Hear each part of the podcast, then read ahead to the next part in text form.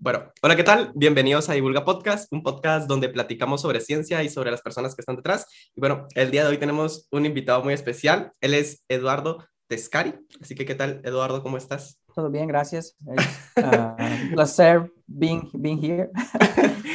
y, y, bueno, este, este, episodio va a tener una peculiaridad, pues Eduardo es, es, cosmólogo, entonces eres nuestro primer cosmólogo acá en el podcast y es, es un honor tenerte acá. Entonces, Eduardo es italiano y ahorita está trabajando en Australia. Entonces, no es nativo de, de hablar de español, entonces vamos a tener este podcast como en español-inglés. Spanglish. Spanglish. entonces, eh, bueno, Eduardo, eh, eh, bueno, no, no, hay muchos cosmólogos, de hecho hay muy pocos astrofísicos guatemaltecos y me imagino que, que ya lo sabrás. Y, y, bueno, tú eres cosmólogo. ¿Cómo nace este, este deseo de querer ser cosmólogo? Por ejemplo, ¿en qué momento dijiste voy a estudiar el universo o dijiste, bueno, yo mm. quiero dedicarme a esto? ¿Cuándo decidiste ser cosmólogo, por decirlo así? ¿Qué te inspiró? Es buena pregunta. Um, creo que um, cuando tenía 13 o 14 años, uh, leí el, el, libro de Stephen Hawking. Stephen Hawking. Ah, okay, okay ¿cómo se llama? Um, a Brief History of Time, una sí, sí. Uh, breve historia del tiempo. Um, y me inspiró mucho y eh, también tenía un buen profesor de física en la high school que me enseñó muchísimo sobre, sobre física, me gustaba mucho y, y yo eh, empecé a leer libros y ver bueno, no, no, estaba internet back then, uh, ir a la, a la library. Eh, estaba fascinado y me interesaba entender, capir qué pasa y, y, y cómo funciona el universo. And, and that's why I started. Pero uh, since the beginning, I was estaba más interesado en el aspecto teórico y no en el aspecto práctico observacional. No tengo un telescopio, uh, por ejemplo, en mi familia, mi, mi, mis amigos me, me dicen, ah, tú eres astrónomo, ¿y, ¿y tu telescopio? No lo tengo, no, no, sé cómo, cómo usar un telescopio. A mí, so, me gusta más el aspecto, la, la teoría, uh, cómo, cómo okay, explicar okay. Lo, lo, lo, que vemos de, del universo. Y, pero hay un problema cuando empecé a estudiar a la universidad, uh, yo me gradué en astronomía, uh, entendí muy temprano que no estaba uh, smart enough to, to study the very basics, the hardcore science, the string theory, and those okay, sort of things. Okay. And so I just fall back, I fell back, me concentré en la parte teórica de simulaciones porque tenía familiaridad con programming, um, computing, y, y, sabía que podía hacer algo en, eh, en, en este, en este field. Um, so, okay, that's, is that answering sí, the question? Sí, sí, sí. Y, y, y pongámosle, creo que, bueno, e, es, esta es nueva, e, esta, esta, pregunta es nueva, pero por ejemplo, ¿cómo sentiste, básicamente tú viviste como la, la evolución de, de, la tecnología, entonces viste como cómo fue, cómo ha ido mejorando las simulaciones a partir de mejora de tecnología? ¿Cómo, ¿Cómo, fue eso para sí. ti? O sea, ahorita puedes hacer cosas que hace 20 años no se podrían haber hecho de ninguna forma. Era imposible hacerlo en pizarras y cosas por el estilo. ¿Cómo ha sido eso para ti? O sea, es como abrir un mundo de, a un montón de nuevas oportunidades, a un montón de nuevas investigaciones. ¿Cómo ha sido eso para ti? Sí, correcto. Eh, eh, fue una, una, gran evolución porque cuando yo empecé, solo uh, como uh, simulaciones muy simples uh, de como formación de un objeto, una galaxia, solo con think about it balls of gas running around creating a disk that was a big deal uh, back then. And you only needed this this is interesting to me because when i started uh, i only needed some expertise like for example programming writing a simple program in any language. There wasn't python. Well there was python but it wasn't a, a big deal back then. So fortran or c one of those boring uh, languages programming languages Okay, and okay. from from uh, from there we moved to creating like entire universes with a lot of physics inside them using su- massive supercomputers uh, millions of cpu hours gpus now everyone is using gpus and now machine learning ah. artificial intelligence all the stuff so what is required to do research in this field it's uh, is changing. You need to know, like a, um, a, a, a, new student starting out a PhD or a master, they need to know a lot more than what I needed to know back then. okay, okay. Because it has evolved so much, and uh-huh, like uh-huh. the technology is so much um, different now and complicated, and there are thousands of packages that you can use in Python, thousands of languages. So it's yeah, it, it is completely different. It's a it's a world apart. Y, y, eso es interesante porque entonces si tú, o, o, sea, si ahorita estuvieras estudiando para ser o quisieras ser cosmólogo ahorita, ¿qué sería mejor? ¿Ser, ¿Estudiar física, estudiar programación o, o, es como tienes que saber de todo porque, porque sí, o sea, ya es como demasiado para ponerte al día, por decirlo así? Bueno, uh, estudiar física primero. pero cosmología uh, más y más, uh, análisis de datos también, porque eh, it doesn't mean if you're doing theory or observations, cosmology, the amount of data that we have now is so vast, so huge that you need to use advanced techniques to deal with the data. So you need to know about programming regardless. So physica to understand what's going on, and then computing. You you if you want to be an astronomer now uh, in 2021, 2022, you need to know how to program for sure. Okay, okay regardless it, it, regardless if you're doing cosmology regardless if you're doing planet physics solar physics whatever it, it doesn't matter. You need to know how to program. No, interesante, interesante, Y si quieres, empecemos a hablar como de, de, los proyectos en los que has estado y, y comencemos a hablar con, con este, que es súper interesante e involucra cabal a Centroamérica y Australia, y es eh, explorar el conocimiento astronómico indígena de Australia y América Central. O sea, ¿cómo fue que eh, terminaste en este proyecto y me contaste que todavía se está ejecutando, pero ¿qué es lo que se está haciendo y a dónde se quiere llegar, por ejemplo? Sí, um, this is very interesting. It, mm -hmm. it, all goes back to a few years now, five years probably. And my wife, she's also an astronomer, and she's from, uh, ella es uh, hondureña. Okay. Um, and so se graduó en Honduras, and se fue para California, y después Australia. Y con ella y otros en Central America, um, we started to work together to set up the uh, Astrophysics in Central America organization. Y creo que uh, you heard of it probably. And um, part of this um, of this uh, organization involves reaching out, engaging with the indigenous community in Central America, and I get to Australia in a second. So we started to work with the Archaeoastronomy Department in Honduras, uh, okay. la, la, Universidad Nacional de Tegucigalpa, la UNA.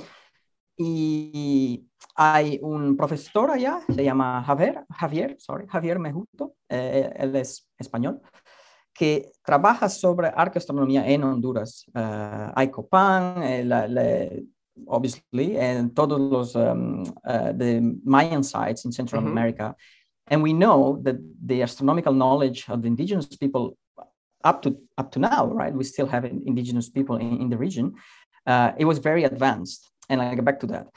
In Australia, we also have the oldest living culture in the world, mm-hmm. which is the Aboriginal culture, and their um, knowledge, astronomical knowledge, is also very advanced. And we started to, uh, because we were in contact with Javier in Honduras, we started to um, put him in contact to another professor now at the University of Melbourne, where I am, uh, Professor Associate Professor uh, Duane Hamacher, okay, okay. who did. Él, él, es un astrónomo, eh, estudió astronomía como, como yo, uh-huh. y des, después eh, él eh, hizo su PhD in um, Aboriginal astronomy, and he oh, started wow. to engage with the um, Aboriginal communities around Australia, right? And we started to notice that, well, we put putting them in contact first. So uh, my role and my wife's role was to to be the, the bridge, if you want, okay, okay. To, uh-huh. them, to, to, connect them. Although they knew each other anyway, because the, the community, the um, that community is, is fairly small. And the idea was to um, study co- what are the similarities between the different cultures that are separated by an ocean, right? And there are ah. similarities. And we were talking, discussing how, for example, eh, in the Milky Way, la, la nuestra, eh, nuestra galaxia, uh-huh. uh, los aborígenes australianos, they specifically target and they refer to the dark patches of the Milky Way rather than the, the constellations, right? The um, groups of stars, the dark patches. And one of them is called the Emu because if if you follow it in mm-hmm. the in the skies, not far from the center of the galaxy, as seen by the by us in the southern uh, hemisphere, it looks like an emu, uh, a, a, big big bird, a big Australian bird. And uh, Javier was telling us that in Central America, they also focus on the dark patches, but they have a different meaning. The, the meaning is like a sort of transition between this world to the other world, and okay. Um, going through this this um, specific region of the sky representing that path towards the afterlife uh-huh. and and many other things um, so the, the plan is to because now there is a, a, a lot of a, a, lot of push in australia to recognize uh, aboriginal culture that was has been put aside for for so long and so now duane has a, a professorship uh, and i think I, I read recently that they, they will have a, a subject at the university which is about Aboriginal astronomy, studying the knowledge of our Aboriginal people up, up to these days, not, not the ancient knowledge, this the current knowledge. And I, give, I can give you an example. Um, so in, in uh, northern Australia, mm-hmm. um, it, it's a tropical region, similar okay. to Central America. Yeah, and you know they have the rainy season and the wet and the um, the non-rainy season, the wet season and the, the other one. Uh-huh. and um, they're able they're able to track when it's gonna rain with a good precision just by seeing to how stars flickers the lights of stars and the reason is that the atmosphere gets uh-huh. more or less humid so there is much more water or less water and so that changes how you see the stars right and so they are able to connect how stars are behaving to, oh, yeah, it's going to rain soon or it's not going to rain, and many other things. Then we found uh, some circles all across Australia where we think they were like prototypical astronomical observatories built by the aboriginal people to track the stars and to relate stars to the uh, to the landscape um, so they're they're built to reproduce uh, the horizon, for example, and uh, where the stars will be at the given uh, times during the year. And this, of course, in, in uh, Central America, we have fantastic example of that all over uh, Guatemala, southern Mexico, Honduras as well, and other countries of the how much um, advanced was their knowledge. So I guess there are different aspects. One aspect is strictly scientific, if you want. Um, to understand better the astronomical uh, knowledge of the indigenous communities in both um, continents, in both countries. And the other one is more, uh, well, I would say, socio- sociological, to push for recognition of this knowledge and to bring to the, uh, to the public, if you want, but not, not only the public, at the academic level, but also the public. Um, they, they, they need to know that this is this is happening. There is this knowledge right to to engage. And also in the original plan there is also um, direct engagement with the communities through javier in central america and duane in um, uh, australia. Go and talk to them and uh, um, gather their knowledge and share their knowledge and and see how how it fits with the western knowledge right which is which is different. Um, it's just different ways of studying the same thing but it doesn't mean uh-huh. that one is better than the other right uh, and you can gain knowledge from, from both of them. Pero Does es, make sense? Ah, sí, sí, pero es, es, bien interesante porque, o sea, al final, el, el, me imagino que, bueno, es que esto da como para muchos artículos, pero me imagino que la, la premisa siempre va a ser comparar ambos lugares.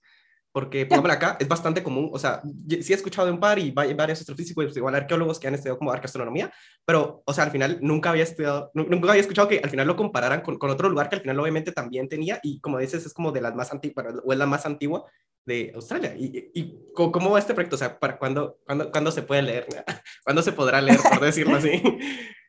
Esa es una buena pregunta. Todavía estamos tra trabajando. Um, yo sé que uh, Dwayne y Javier they're working with um, with the indigenous communities. I know, for example, that Dwayne has been working with different. There are different students from Aboriginal ancestry now uh, okay. doing PhDs and they've been publishing their work. We, I, I gave a talk on this uh, hace dos años a una conferencia en Australia y yo uh, obtení um, fondos uh, para traer a um, Javier aquí en Australia uh-huh. y trabajar juntos. And it, this is when we started to, um, you know, more, um, uh, how, how, can I say, to work on this project more in a more structured way rather than thinking about it. Um, and so this is happening. And on the other end, there is this all engagement component of going out um, to the communities and involve them, um, involve them in this in this research that, that we're doing. So to answer the question, uh, no tengo una data, estamos trabajando, and and it's not just one, uh, no es solo un uh, artículo, sí, some uh, many many different works happening at the same time now involving aboriginal or indigenous students at the university which is fantastic uh, so they can bring you know their knowledge directly está, está, está muy genial y, y lo, bueno y lo más genial que no es solo como eh, como de buscar como bibliografía, sino que involucran a la comunidad, lo cual que me imagino que ha de ser una parte bastante como protocolaria, por decirlo así, que lleva bastante tiempo. ¿Y a cuántas comunidades están como tratando de involucrar, por decirlo así? Hay diferentes comunidades, uh, communities here in Australia, uh, especially in the north. In Honduras, I know there now I can't remember the name of the uh -huh. indigenous group. I have to go and check back and check now. Too bad.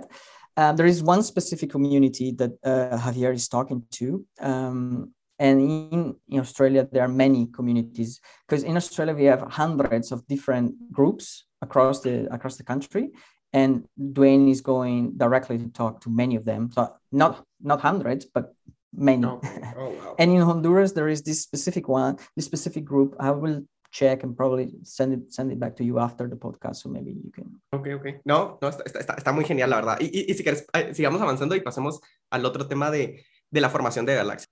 Al, al, final, ¿cuál es como esta, esta limitación en, en simular como la, la formación de, de, de, de, las galaxias? ¿Qué, ¿Qué, qué, es lo que todavía no se sabe y cosas por el estilo? Y no, no sé, ¿cómo, ¿cómo explicarías esto de forma simple? Conoce, entendemos cómo se forman las galaxias eh, y la respuesta es sí y no.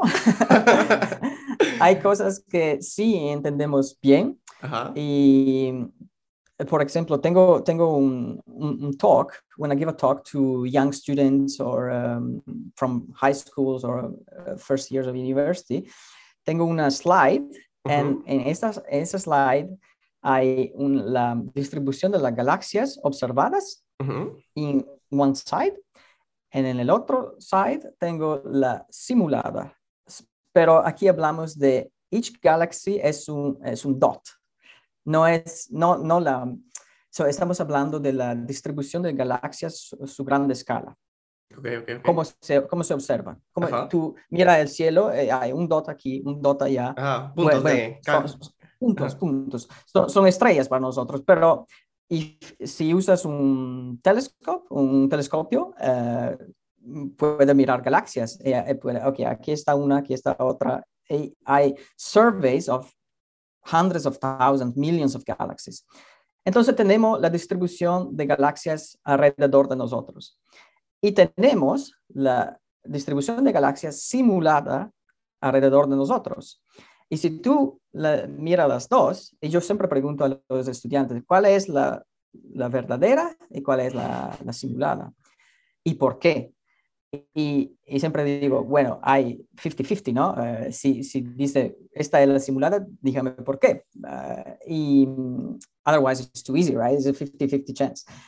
Eh, la respuesta es que son statistically, estadísticamente igual, iguales son la misma cosa. No son iguales, eh, hay dos que no son en, el mismo, en la misma posición, pero estadísticamente son la misma cosa.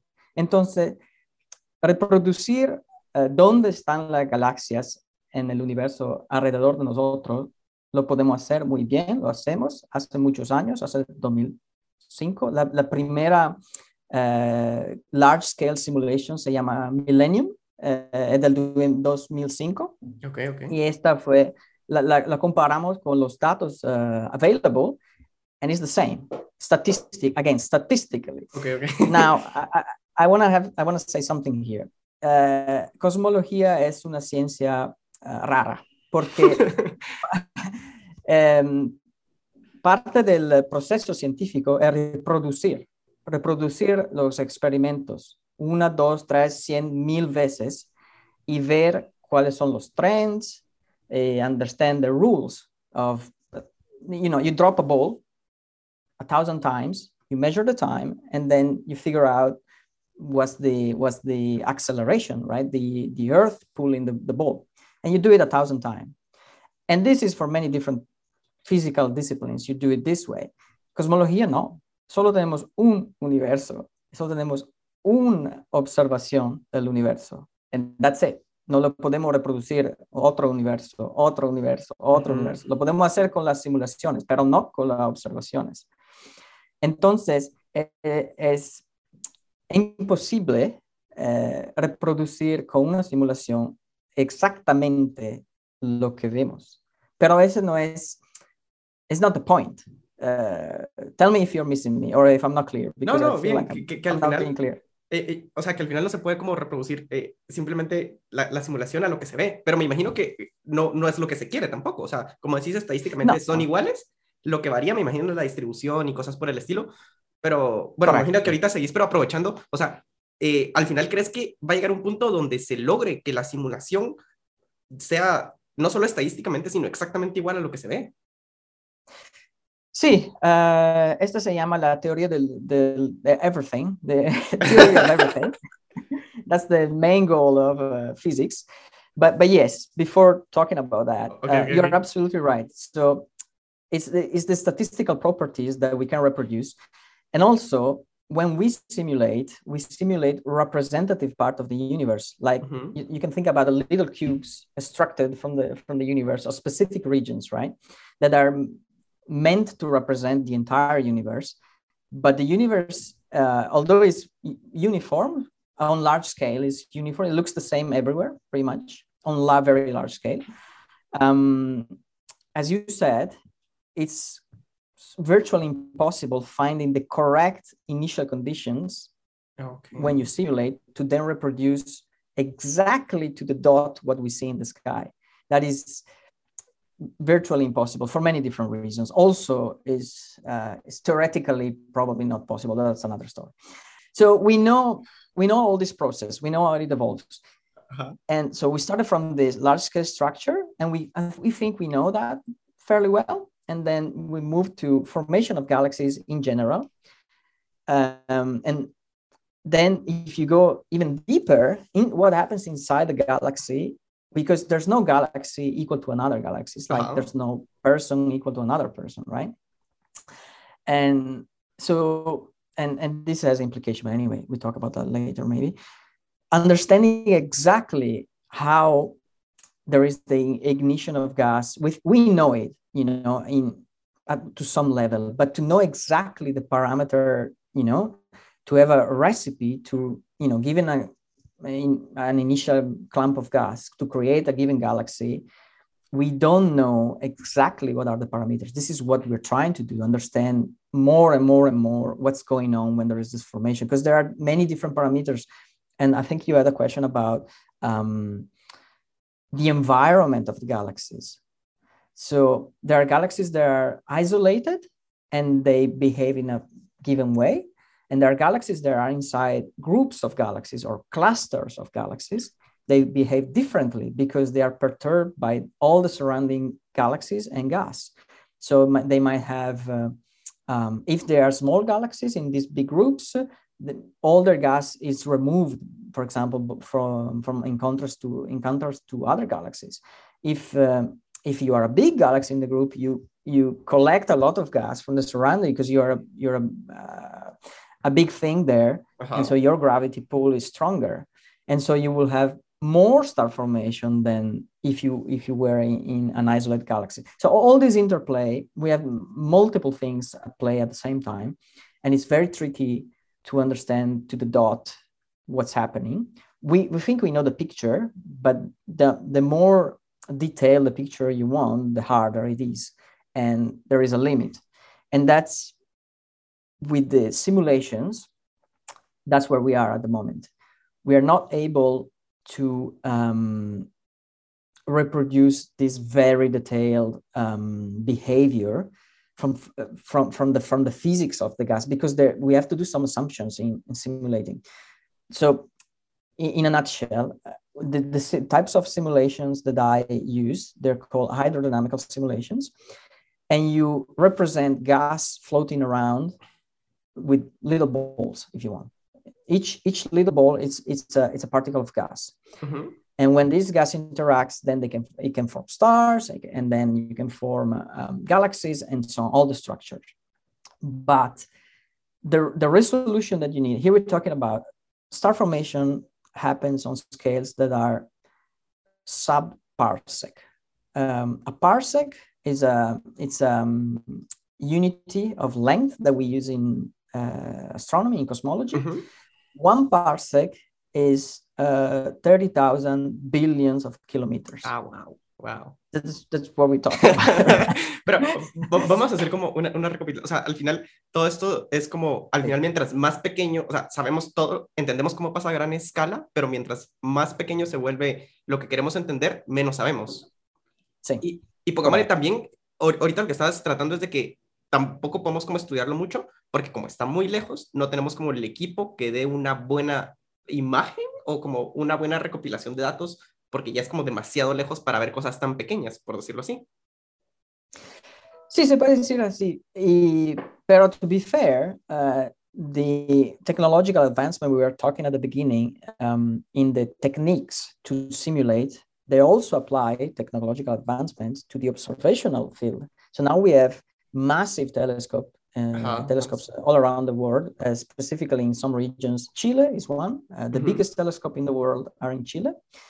Uh, and the reason is that it's dry, so the effect of the atmosphere um, uh, is less uh, perturbing because it's very dry and it doesn't deflect the light too much or disturb the light that we receive. And also, it's in altitude, so you are at 2,000 meters or even more. So the layer of atmosphere between your telescope and the space is thinner. There's less atmosphere. So that's a perfect place to observe. And Hawaii, same thing. You are in altitude and you are less perturbed. Um, here we're talking about um, observing in specific bands, uh, visible lights, uh, infrared lights. Because if we talk about radio astronomy, that's a completely different story. but we don't. We need another podcast for that. Yeah. And so now they're building, and wait, there is also the space telescope. Sí, que es como so, lo más popular ahora, yeah. ¿no? Los... Yes, yes. So Hubble, the, the current space telescope, mm-hmm. revolutionized astronomy because Hubble was able to to see things further in in time because as you know the, the, the further away you look the further back in time you're watching because the speed of light is finished. So light the light travels towards us. It takes time to arrive. So the further away you look the further back in time you're looking. Yeah. does it make sense? Sí. okay.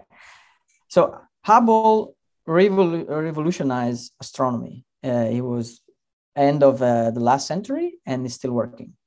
And now we have a new one coming up. It's called the james webb uh, telescope James Webb. And it's the James Webb. Uh, okay. It's named after uh, one of the directors of NASA uh, in the US. Okay, okay, okay. It's called JWST, James Webb Space Telescope, and is the new space telescope that it should be launched soon. It was supposed to be launched a couple of years ago. Then there there are delays. At this, it was supposed to be launched now, like end of 2021, but I think they're late. So probably they will launch it in 2022 and that will be the next revolution so all astronomers in my field were waiting for james webb to go up there safely and look look okay. out oh, wow. and return date yes that's going to be the, the, the next revolution because from my perspective and this is my perspective um, we are we are a bit stuck so stuck in the sense that we the type of observations that we have um, we've been working with those for now for 20 years, more than 20 years, right? Uh, we're using mostly Hubble and the new telescopes uh, and many other telescopes, not uh-huh. only Hubble. but we need a new leap in technology. And the leap will be the, this James Webb and uh, the extra large telescopes that, that will be built. These massive giants it will be built. One in Chile. It has um, a mirror which is 30 meters in size. The current largest telescope has a meter of around eight uh, eight meter as a mirror of around eight meters. Mm-hmm. The next one will have a mirror of 30 meters. So I would say three times more powerful. And the James Webb telescope. So that will give us insights in those details that we were talking about before that we now we don't fully understand and so that will restart the race to start to explaining the new observation that will come and compare it with the theory because at this point there may if you have a, different theories but you cannot differentiate between those because you don't know enough of what's going on uh, at, at a small scale you you sort of stuck right? But with the new observations we will be able to say oh no this theory is wrong. This is the right one uh, we should go down this path instead and, and, pro and keep progressing. Ajá, right? suena, suena, como bien emocionante, ¿no? O sea, yo estoy emocionado y no soy físico. Suena como bien genial. Ah, yeah, yeah. it, it is. It is, it is. Um, otherwise, you know, you keep doing the same analysis over and over and over with the same data, changing things here and there, but you're not doing a massive leap. Sí, sí. Uh, which is, I mean, it's still important. Don't get me wrong, but um, it's it's not the same thing. The when it's Hubble, for example, when when they started to detect uh, exoplanets, planets that are outside the solar system, and the first one was in '95, I think, the first, very first exoplanet detected, and that now it grew. We have thousands of exoplanets now observed, confirmed. So that that created a new branch of science, studying these new planets, right? Uh-huh. And for us, uh, for us cosmologists, having new observations uh, and pushing back in time how far we can see will will change the field again. And we keep going like that. No suena, suena, muy emocionante como igual hay como un montón de cosas que bueno no sé si decirlo así que no se han visto y que ahorita es como hasta que la nueva tecnología llegue arriba pues se van a poder observar. Pero yeah. si querés si querés sigamos si no nunca vamos a terminar todos los temas que teníamos. Yeah. sorry. No, no no pero hablemos un poco de, de este proyecto de, de de los datos eh, climáticos. ¿Qué, ¿Qué, es este proyecto? Vi que también tienen como una página. ¿Cuál es la historia detrás de este proyecto de estudiar datos climáticos? Uh, sí, bueno, um, eh, this is related to, to my history, la, la mía historia, sí, sí. porque desde el 2018 no soy un astrónomo doing active research in astronomy. I'm doing research uh, research support in a, in a team that's called Melbourne Data Analytics Platform. And we do, we are academics and we do research in all the fields across um, all the faculties at Melbourne, uh, the University of Melbourne.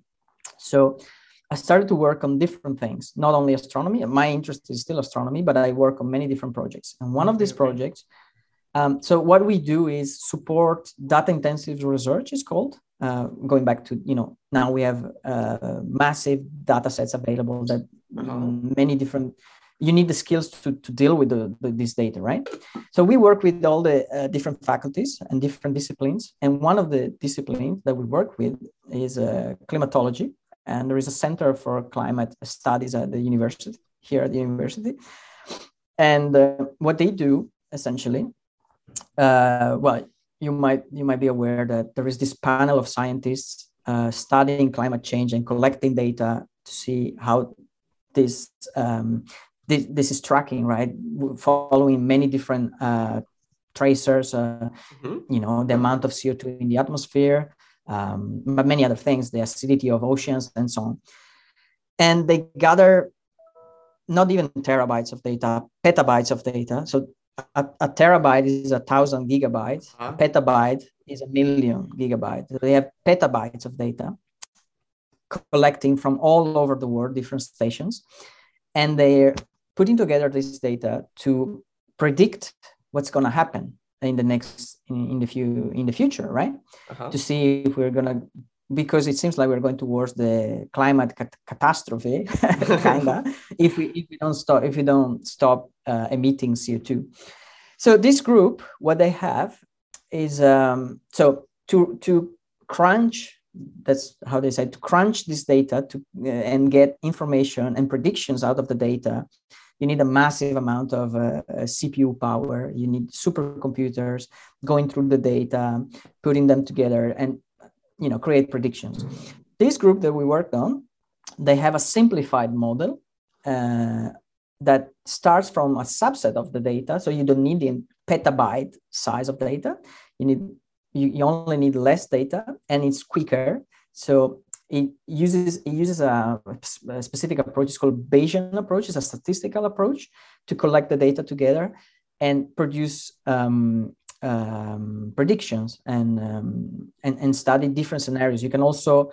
make different assumptions. For example, you can say, all right, from 1st of January 2022, let's assume that the global emission of CO2 it's half of what it is right now. What's going to happen then?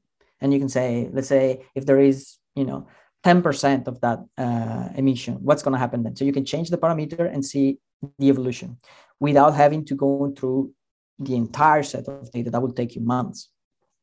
And it's less accurate, but it's faster. And it gives you insight, right? So we work with them to um, speed up their uh, algorithm um, it, the code is the original version of the code. It was written by a professor, um, Professor Malte Meinshausen. He's um, German in Fortran. Fortran, um, again, one of those old uh, old school uh, programming languages. And there is uh, a student now working on this, translating everything into Python because ah, Python is ah, okay, okay. more uh, it's uh, more flexible, it's easier to use, and so on. And so we work with them to speed up their code to make it faster to uh, by using different techniques and you know you parallelize the code instead of running on one uh, one computer one cpu cpu is one computer. You run multiple computers and then you can use gpus uh, graphic cards that are um, um, designed to calculate things very very very fast faster than a computer faster than a cpu and so we ported their code in, in into the GPU version. And you also, I've been working on this project with a friend of mine, a colleague, He's also an astronomer, and is an expert in this uh, Bayesian uh, statistical approach, where you basically sample mm-hmm. the data to uh, recover information. Uh, it was very interesting, and I think they used part of what we did to the um, report that was released it was a month ago or so. I think this big panel uh, of scientists they released a report before the big conference that was in um, Glasgow uh, earlier earlier this year, uh, to just to say, you know, look, the predictions are what they are, and there is like the best case scenario and the worst case scenario, and now even the best case scenario is not looking very good, and oh. the reason is so we're going towards an increase of the average temperature across the across the Earth of 1.5 degrees. Uh-huh. And that is the conservative estimate. The worst case scenario, 1.5 degrees by the end of this century. So by 20, uh, 2100 in, in what is it, 79 years. Uh-huh. And the worst case scenario is three degrees. Three degrees uh, increase in average temperature means disaster. I, I don't want to scare pero, people, but it, mean, pero it, it, means bad things. pero ¿por qué? Porque, o sea, ¿qué, qué tan, o sea, como ejemplos más concretos, porque por ejemplo, vamos a, a o lugares de Honduras que son súper calientes y uno dice como, bueno, 3 grados es como, aquí en Honduras tenemos como 10 grados más que en otros lugares, que, que sí. ¿por qué es tan malo 3 grados? ¿Por qué? Porque we're talking about average, so across the earth, including the South Pole, the North Pole, oh, okay, okay, where okay. the temperature is way lower. And uh, you're right, Honduras is very hot place, right? And, and, Guatemala too. But if you consider all the rest of the Earth, oh. including the North Pole and South Pole, three degrees means that, for example, the ice in the North Pole and the South Pole will start to melt. And that mm. means that the level, the ocean level will grow. Uh, depending on how much this increase in temperature is. So if the, for example, like a practical things, if the level of the oceans grows, um, grows, all the cities uh, that are in, in the coast, they will be affected. Uh, and there will be there are also countries in the Pacific that they are very low uh, compared to the ocean level. They will be completely submerged, and that's one thing. But not not only that, there is a chain reaction. So, for example, thinking about Honduras, you know, changing the, the temperature so much in such a short time means the impact, for example, on um, agriculture is going to be immense in oh, some region. Okay, okay, okay. In some region, some region, for example, Australia is already a big desert. Australia, uh-huh. Most of Australia is a desert. It will be become even more uh, covered by desert. In other region, this would impact, for example, um, cafe, cafe, the production of coffee. Uh, it would be complete, completely disrupted, right? And this, their user cycles will be uh, disrupted. It will be changing, and the problem is that it will be really, really hard to come back from that. So once we reach mm-hmm. that threshold, what, effectively what you have to do to go back is to remove the carbon uh, the co2 from the atmosphere but there's no way to do that no you can't you cannot do that it will happen let's say if tomorrow we stop emitting right? We stop using our cars we stop using car the emitting carbon uh, co2 in the atmosphere it will take thousands of years for that carbon to to get destroyed in the atmosphere. But meanwhile it will be there and and, and screen and creating you know affecting us. Um, and so if we don't act fast it will get worse and worse and worse on many different levels um, so it's not only it's not the temperature is just an example right? But it's not the, only the temperature. There are many things connected and it's a chain reaction. Once you go down it's like going downhill. Once you start it's really hard to stop. And you, and you will keep going. So it's really scary. Y, y, ves como muy imposible de verdad que en, el, en, un futuro, o sea, como decís, la única forma de regresar es eh, eliminar el carbono que ya está. ¿Ves como muy imposible que en el futuro haya una tecnología que logre de una forma muy rápida eh, como quitar todo ese carbono? ¿Crees que es como imposible o, o si es como viable y... No sé, but I think that the time scale to figure it out, it will, it will take a long time and we don't have that technology. Uh, for example, in Australia, they talk about storing the carbon emitted underground.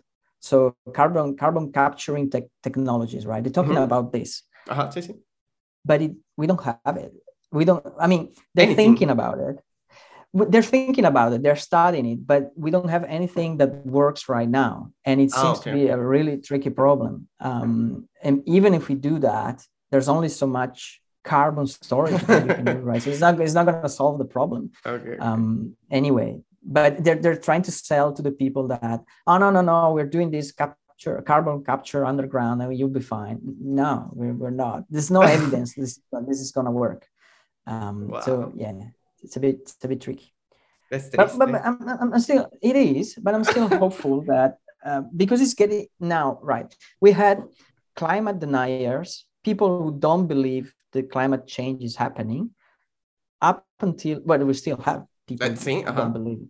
right but in the public debate uh, if you talk about climate change 15 years ago 20 years ago it was something that only a few people knew about it or cared about it if you talk about climate change now it's more the majority of people know uh-huh. what we're talking about what it is and many people also think we should do something about it right well the politicians have a different opinion but the, the, the pressure from the public is building up in all countries okay, okay. Uh, in australia in central america everywhere and people are getting more and more and more concerned so if this public pressure keeps building up mm-hmm. then we will be at the point where the politicians will have to react because they just want to be elected right so to be elected they have to address this Bueno. So it's a good thing. It, it, it's, it's good that we're talking about this and it's now something that people talk about and they're aware of. Sí. I'm, I'm only talking, um, I realize I've been speaking in English for the past 45 minutes. I'm yeah. you might have to.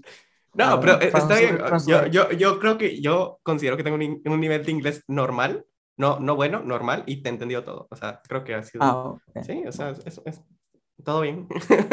Pero, y, y, si quieres, se, se, nos ha ido pasando el tiempo rápido, y si quieres, para, bueno, ya para ir terminando y que, que, que tratar de que sea una hora cabal, me, me, gustaría saber como que, qué, qué viene para ti? ¿Qué, ¿Qué va a pasar con Eduardo? ¿Cuáles son como tus planes a futuro? ¿Qué quieres hacer? ¿Qué quieres seguir estudiando? Que, no sé, tienes como una inmensidad de posibilidades en cosmología, creo yo, y en simulaciones. ¿Y qué, qué, qué viene en el futuro para Eduardo? Um, well, I don't know. no sé. That's the answer. Pero, eh, porque ahora estoy trabaja trabajando en eh, proyectos que son diferentes, no, no, no solo trabajando en astronomía, cosmología, sí, sí estoy, tra estoy trabajando, for example, I've been working on biosecurity oh, okay. uh, wow. modeling in for Australia. I've been working on uh, different modeling techniques. One, one of these technique, so I'm learning new things. I'm learning new techniques that are used in different fields. Um, and one of that is called EDM, empirical dynamic modeling, which is a way of um, gathering some data and finding if there are correlations between this data and causation. If you know if one variable uh, is the the cause of the behavior of another variable, and this is a technique that uh, the, uh, we have been um, using applied to um, economical data with a professor in the in the faculty of business and economics. But I wow. thought this this is really interesting. This technique mm-hmm. could could be used in um, in a, in cosmology as well. You can study galaxy formation in this way. The only problem is what we were talking about at the beginning. You you don't have um, you don't have the same galaxies the same galaxy repeated multiple times in the universe. You have one galaxy and you might have another galaxy that is similar, looks like it, but not exactly the same and many others. So it's really hard to correlate and say what it works for one galaxy will work for another galaxy similar to this one because okay, we don't okay. have two galaxies that are the same but you can use the same framework to study it and this is something that i'm i'm thinking about it as a next project and another thing that i want to mention quickly uh, one of my colleagues um, he's a, has has a background in bioinformatics and right. studying genetics and, and uh-huh gen- genomes and you know combining DNAs and matching DNA sequences. He had this genius idea of using that uh, the tools that are um, developed in bioinformatics to do something completely different. So essentially, what you do in bioinformatics uh, when you match DNA sequences, you go through a list of DNA, DNA A, B, and all those proteins, and you try and combine them and see if they match right? Mm-hmm. And you know you have to you have to match them string by string. It's like you have many words and you have to combine them. Mm-hmm. So this colleague of mine thought, why don't we use this and we applied it to any other language? It doesn't have to be a DNA sequence with characters. You can use it to find world words using any other language you, you know an, a text in english in spanish in italian whatever you want you just select, you just extract text from there using this, this algorithm. And so now we're thinking about applying this technique to create a tool which uh, can search through um, texts uh, efficiently, quickly. And it, it, there are many use cases for this thing, but um, it's it's applying a technique that was developed in bioinformatics to a different field. So this is what is what is interesting to me right now, trying to apply uh-huh. techniques that I'm, I'm so lucky to work on for, for my work to different things and and see mm-hmm. how how how they compare and if if you can have advancement in different things. So I, I guess that's that that's what I'm gonna do in the in the next few years, but we'll see. no, suena muy genial porque es como que al tener como ya saber hacer muchas cosas y poderlas aplicar a muchas otras cosas. Yeah. Entonces es como sí. un, un, mundo de posibilidades, básicamente. Es como, no sé. Yeah, that's the plan. suena, suena, genial, suena genial. Y, y no, gracias Eduardo por, por tu tiempo y, y, por tenerte aquí en el podcast. Fue un podcast extraño, pero muy genial, creo que salió muy bien y, y nada, gracias. Gracias, eh, fue un placer. Thank you very much for having me. I really enjoyed it. Sorry for the English. no, está bien. Y no, bueno, muchas gracias a la gente que nos escuchó y, y bueno, nos vemos la próxima semana. Un abrazo. Y, y, bueno, eso, eso sería el podcast, Eduardo. Espero te la hayas pasado bien. Yo me lo pasé muy bien. Aprendí yeah. un montón.